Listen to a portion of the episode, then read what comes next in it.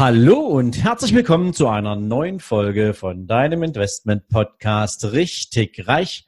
Ja, Leute, heute habe ich nach ewigen Versuchen einen Gast im Interview, den ich eigentlich gar nicht vorstellen muss. Er ist bekannt in Deutschland, zumindestens überall, wo Social Media dran steht, wo Social Media drin ist. Ähm, aber er war nicht immer so ein Superstar in dem Bereich. Er ist ein gelernter Bürokaufmann, was man, wenn man seinen Namen hört, gar nicht vermuten würde, dass er so eine Historie hat.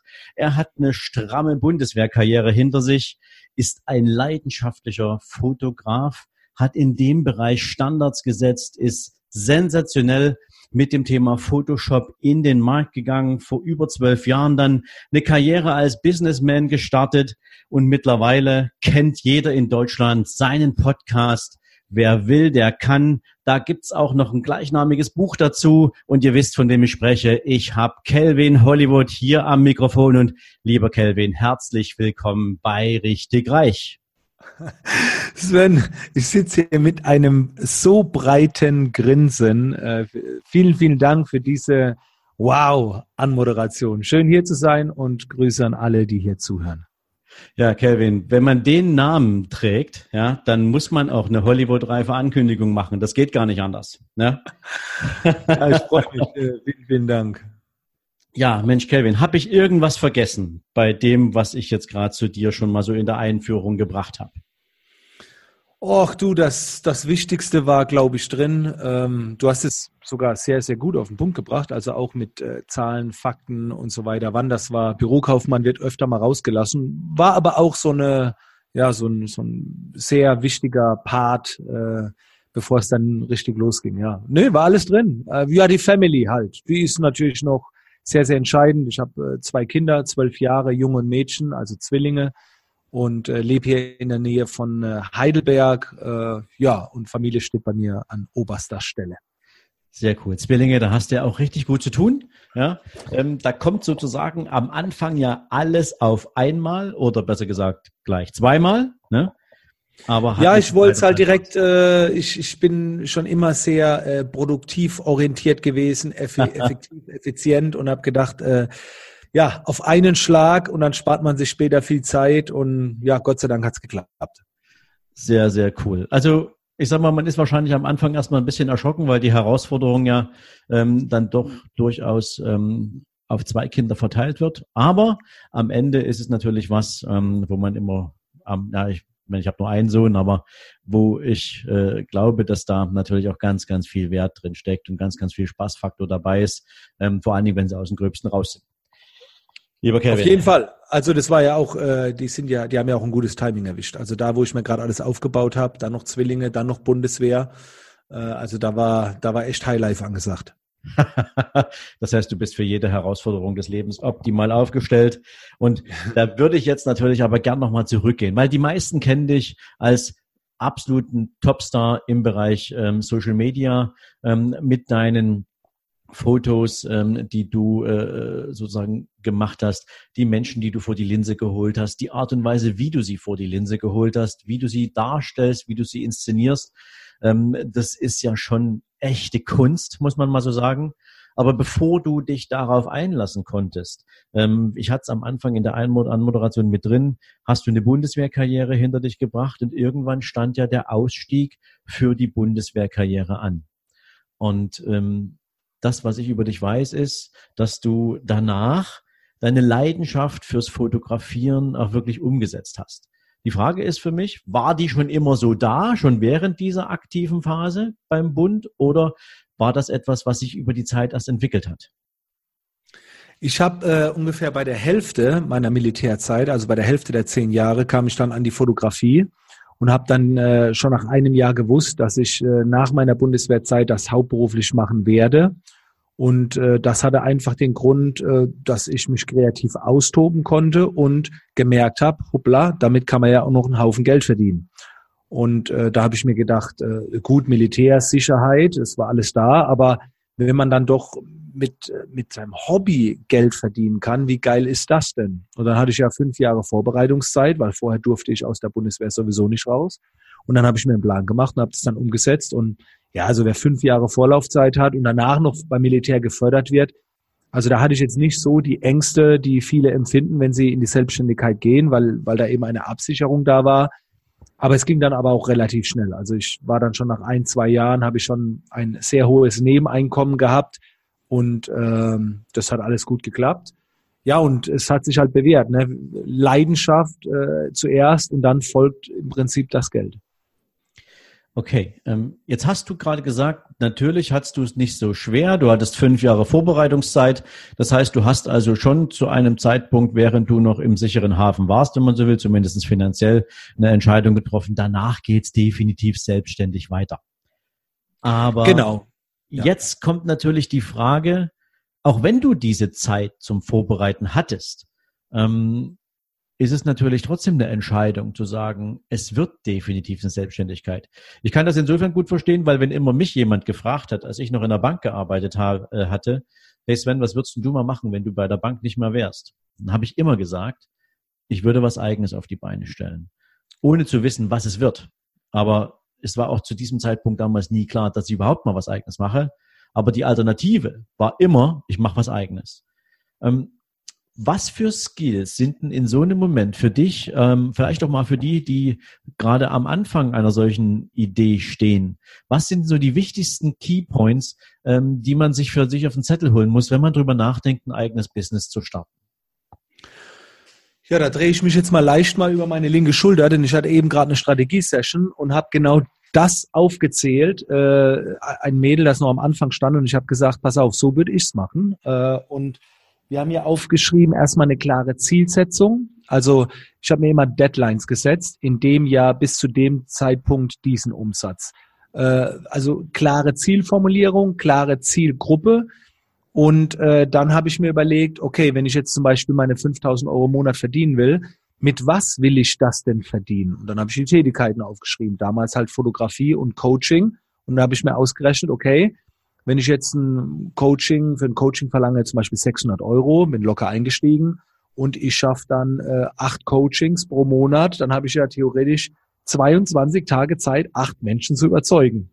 Also ich habe das sehr runtergebrochen, diese, mhm. diese Planung, diese Struktur, diese Zielsetzung, die Zielgruppe, dann noch ähm, überlegt, wo kann ich denn auf mich aufmerksam machen? Damals waren das Foren, heute ist es Social Media. Also ich habe einfach alles aufgeschrieben und das klingt jetzt total banal, aber mit einer sauberen Organisation, vier Stunden pro Tag, äh, wirklich äh, Struktur reinbringen und alles abarbeiten und, und sauber runterbrechen, da kann eigentlich gar nicht mehr viel schiefgehen, weil das Wissen liegt ja da. Das Wissen hat ja jeder. Als ich damals angefangen habe, kam YouTube gerade raus, 2005. Heute kannst du ja alles nachschlagen, was du nicht weißt und dann ja, also dieses Runterbrechen, Planung und Struktur habe ich natürlich auch sehr viel vom Militär damals äh, übernommen und das fiel mir dann auch nicht so schwer. Okay. Ähm, also ich nehme mit, am Anfang das Ziel, dann die Art der Umsetzung und natürlich auch, wie viel Traffic musst du selbst erzeugen. Genau. Ich glaube, das ist ja was, was die meisten unterschätzen. Ja, sie sagen zwar, ich brauche für einen, wie du es gerade beschrieben hast, ja, du brauchst acht, äh, acht überzeugte Menschen, damit du deinen Umsatz mit deinem Coaching generieren kannst. Aber du hast ja nicht acht Anrufe und acht Kunden sondern ja. du musst ja wissen, okay, ähm, wie baust du dir jetzt eigentlich eine Zielgruppe auf? Wie hole ich aus der Zielgruppe jetzt den Traffic auf meine Seite oder auf mich als Person, um am Ende dann auch eine Chance zu haben, aus 40 meinetwegen acht rauszuholen. Richtig? Ja. Genau, und für mich war das, oder ist es immer eigentlich total einfache, also ist Mathematik, obwohl ich das Fach eigentlich hasse, aber äh, würde relativ schnell eine Website an den Start bringen. Um, äh, auf der Website steht eine äh, E-Mail, die ich sonst nirgendwo verwende. Und dann versuche ich einfach nur Besucher auf die Website zu bringen. Und das mache ich halt über die Bedarfsgenerierung auf Social Media. Also ich würde Social Media nutzen für die Bedarfsgenerierung. Nicht um etwas zu verkaufen, etwas anzubieten, sondern über Themen zu sprechen, wo dann Menschen mehr darüber erfahren wollen und dann würde ich ganz einfach den Pitch am Ende hinsetzen, würde sagen, schau mal bei mir auf der Website vorbei, dort findest du alle Informationen. Und auf der Website ist dann äh, die Beschreibung und der Call to Action. Und dann würde ich einfach schauen, wenn ich 100 Besucher im Monat habe und mich nicht mindestens 10 Leute kontaktieren, die mit mir zusammenarbeiten wollen, 10% Conversion äh, von einer warmen Zielgruppe, weil sie mich auf Social Media kennen, wenn keine zehn Leute mich kontaktieren würden, dann würde ich fragen, müssen mich fragen, was läuft hier schief? Was muss ich noch optimieren? Also zehn Prozent Conversion auf eine warme Zielgruppe ist äh, super realistisch. Und von den zehn, die sich melden, bleibt es dann am Ende vielleicht bei fünf, sechs und das bei nur 100 Besucher. Also ich würde mich lieber auf weniger und dafür intensiver äh, kümmern oder konzentrieren. Da kommen wir gleich nochmal dazu. Also ich habe mir noch ein paar Fragen notiert, gerade zum Thema Social Media. Da bist du ja wirklich einer der absolut führenden und erfahrensten Player im Markt. Ähm, aber wie gesagt, da komme ich gleich nochmal drauf. Ähm, ich würde, bevor wir das machen, allerdings mal auf eine zentrale Fragestellung zukommen, die wir beide, also du und ich, in diversen Veranstaltungen ja schon mal miteinander diskutiert haben, ähm, aber für die ich gefühlt noch gar keine richtige Lösung gesehen habe. Und ich glaube aber, das betrifft so wahnsinnig viele Menschen, dass es wichtig ist, das Thema mal anzusprechen. Du bist ja in einer Berufsgruppe unterwegs, die nennt man ja im Allgemeinen die Kreativen. Also genau. Also Menschen, die sich durch ihre Kunst, durch die Art, sich auszudrücken, ähm, ein Stück weit selbst verwirklichen. Und das ist ja extrem wichtig für die. Richtig? Mhm. Ja. Entschuldigung, ich habe gerade was getrunken. Ja, äh, Volltreffer. Genau. ja, und, und du hast mir ja mal gesagt, hey Sven, ähm, die Kreativen, ganz ehrlich, die wollen mit Geld überhaupt nichts zu tun haben. Ja, die sind wie ja. ich in Bezug auf Mathe. Ja, kann ich überhaupt nicht ab das Fach. Äh, lass mich mit Zahlen und Geld in Ruhe. Ich will mich eigentlich verwirklichen und dafür ja. möchte ich Zeit haben. Und jetzt kommt aber ein Punkt mit rein und den hast du natürlich wunderbar für dich umgesetzt, aber für so viele da draußen stehen an der Schwelle. Und zwar immer an der Schwelle zwischen Zweifel und Angst weil sie auf der einen Seite gern und voller Leidenschaft diesen Beruf ausüben wollen, egal übrigens, ob das Maler sind oder, oder Texter oder äh, Fotografen. Und auf der anderen Seite fehlt das Geld. Wie finanziere ich mich? Wie, wie mache ich ein Pricing für das, was ich habe? Ja, und ähm, da ist natürlich auf der einen Seite für mich die Frage, ähm, du als, als mittlerweile wirklich stark positionierter Unternehmer, ähm, wie hast du diesen, diesen, diesen Drahtseilakt, diesen Balanceakt für dich äh, sozusagen ja, gemanagt? Wie bist du rangegangen, um diese Kreativität, die dir ja innewohnt, um die ausleben zu können und auf ja. der anderen Seite aber sagen zu können, es ist immer genügend Einkommen da, damit du überhaupt dieser Kreativität folgen kannst?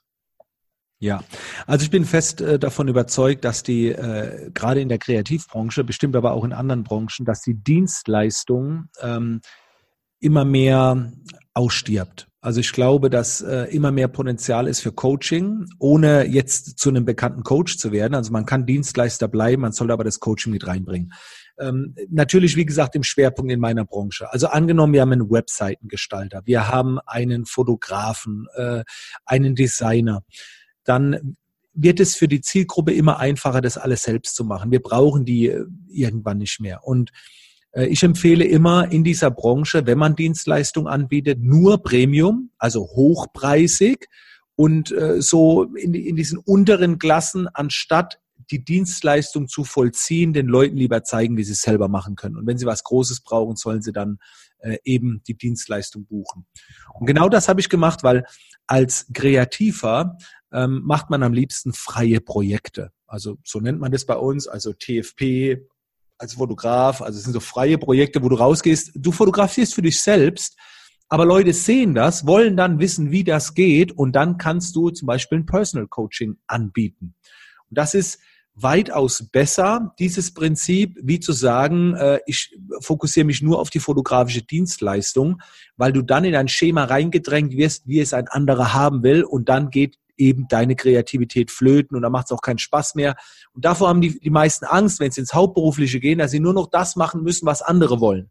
Und deswegen empfehle ich, und so bin ich auch den Weg gegangen, lieber mehr freie Projekte machen, äh, diese dann vermarkten und wenn das jemand lernen will, den Menschen dabei helfen mit Coachings oder wenn sie selbst haben wollen, dann macht man denen das auch. Aber wenn du freie Projekte machst, dann machst du eigentlich keine Grundlagen, sondern da machst du schon Premium und mit diesen freien Projekten macht man die Bedarfsgenerierung auf Social Media. Man zeigt diese, andere wollen das auch haben oder wollen es lernen und dann ist der Markt da.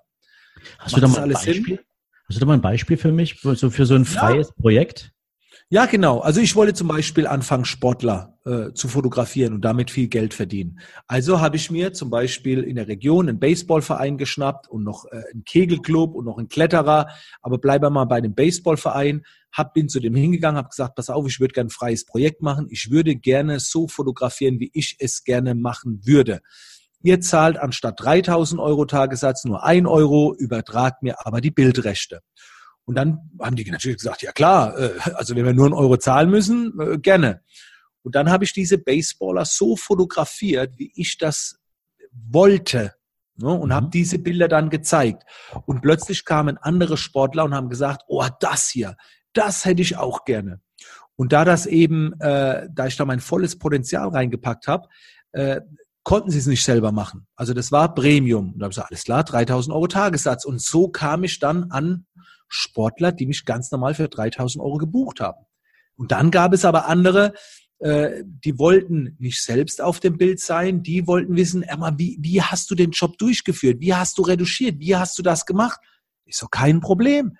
Personal Coaching 3000 Euro. Und dann kam eben dieses Coaching. Ähm, wenn ich jetzt, ich, ich mache keine freien Projekte mit einfach nur Passbild-Style oder so. Also mhm. wenn, ein, wenn jemand sich auslebt, wenn jemand was Eigenes macht, dann ist das eigentlich meistens Premium, weil er da seine ganze Expertise, Kreativität reinpacken kann und so weiter. Und so habe ich es in vielen Bereichen gemacht. Ich habe auch erstmal äh, die Social-Media-Kanäle von anderen hochgezogen, weil ich da einfach Bock drauf habe. Ich habe mir die freiwillig rausgesucht, Personen, die ich unterstützt habe und habe gesagt, pass auf, ich begleite dich. Es war für mich dann Challenge, hat Spaß gemacht, es war eine Referenz und irgendwann wollten die Leute wissen, ja, wie geht das? Ja, und dann kommt die Dienstleistung. Aber ich gehe immer erst mit einem freien Projekt, mit einem Gratis-Projekt in Vorleistung. Dann dokumentiere ich das, die Menschen sehen es und dann erkläre ich, wie ich es gemacht habe. Also das ist so das Prinzip. Das klingt sehr, sehr cool, weil die logische Konsequenz ist, dass du Sog erzeugst. Ja, also du ja. weißt, was für eine Qualität kannst du liefern, ja. Und genau. aber gerade mit einer künstlerischen Ader ist man ja einzigartig. Man ist unverwechselbar. Da gibt's niemanden, der denselben Style identisch darstellen kann, sondern das bist du. Und wer dich will, der kommt dann und sagt, hey, kannst du das mit mir auch machen? Ich finde das großartig. Das war der erste Teil meines Interviews mit Calvin Hollywood. Ihr seht, es geht schon mit spannendem Content direkt im neuen Jahr richtig los. Freut dich auf den zweiten Teil, den gibt's morgen und in diesem Sinne dir jetzt einen sensationellen Start in diesen Tag. Mach's gut, bye bye.